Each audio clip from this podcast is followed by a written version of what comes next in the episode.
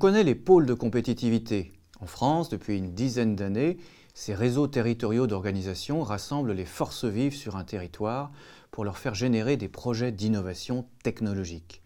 Mais ce qu'on sait moins, c'est que leur feuille de route est aussi de produire de l'innovation managériale, travail collaboratif, coopétition, gestion des compétences étendues au territoire. Or, nous avons peu d'informations et d'études sur ce sujet.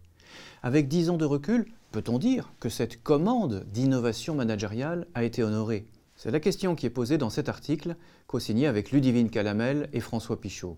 Les pôles de compétitivité ont-ils entendu et surtout mis en pratique cette demande en faveur de pratiques nouvelles pour la formation, les compétences, les ressources humaines?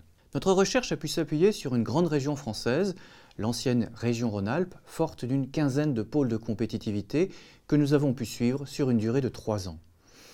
Pour traquer l'innovation managériale au sein des pôles, nous avons recouru à une approche contextualiste. Une innovation managériale peut être de contenu, si c'est la pratique elle-même qui est nouvelle, mais il y a aussi innovation managériale de contexte, lorsque on applique au réseau ce qui était ici en vigueur au sein d'une seule entreprise. Et enfin, il y a innovation managériale de processus, lorsque l'originalité vient de la façon dont la pratique se diffuse, se répand, est acceptée.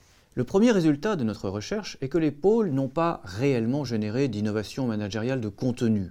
Les pratiques qu'on y retrouve, diagnostic RH, opérations de formation mutualisées, sont des pratiques que l'on connaît déjà. On trouve cependant, et c'est un deuxième résultat, de l'innovation managériale de contexte. Des techniques bien connues en intra-entreprise, comme la cohésion d'équipe, sont étendues au réseau.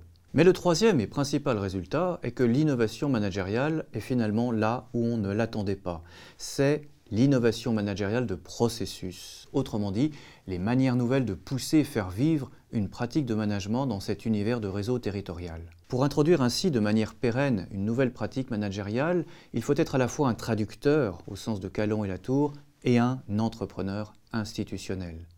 Il s'agit d'un processus complexe et délicat. Dans un des pôles étudiés, l'ambition a été de créer une gestion prévisionnelle des emplois et des compétences pour le territoire. Mais ce processus, bien problématisé au départ, n'a pas pu être institutionnalisé.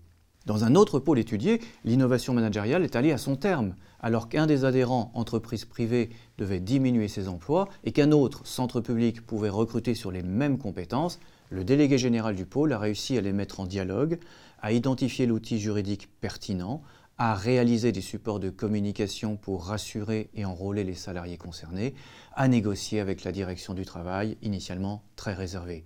Il a su traduire, il a été entrepreneur institutionnel. De cette recherche, nous pouvons tirer d'abord deux contributions théoriques.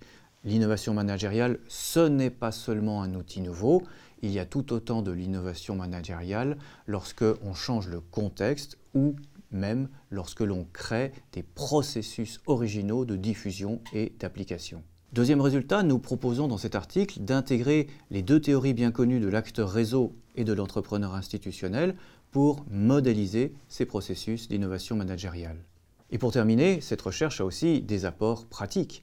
Piloter un pôle de compétitivité, ce n'est pas seulement concrétiser une feuille de route technologique, c'est faire vivre un réseau sans hiérarchie, et donc quotidiennement enrôler, traduire, tester, créer de la controverse, formaliser, institutionnaliser.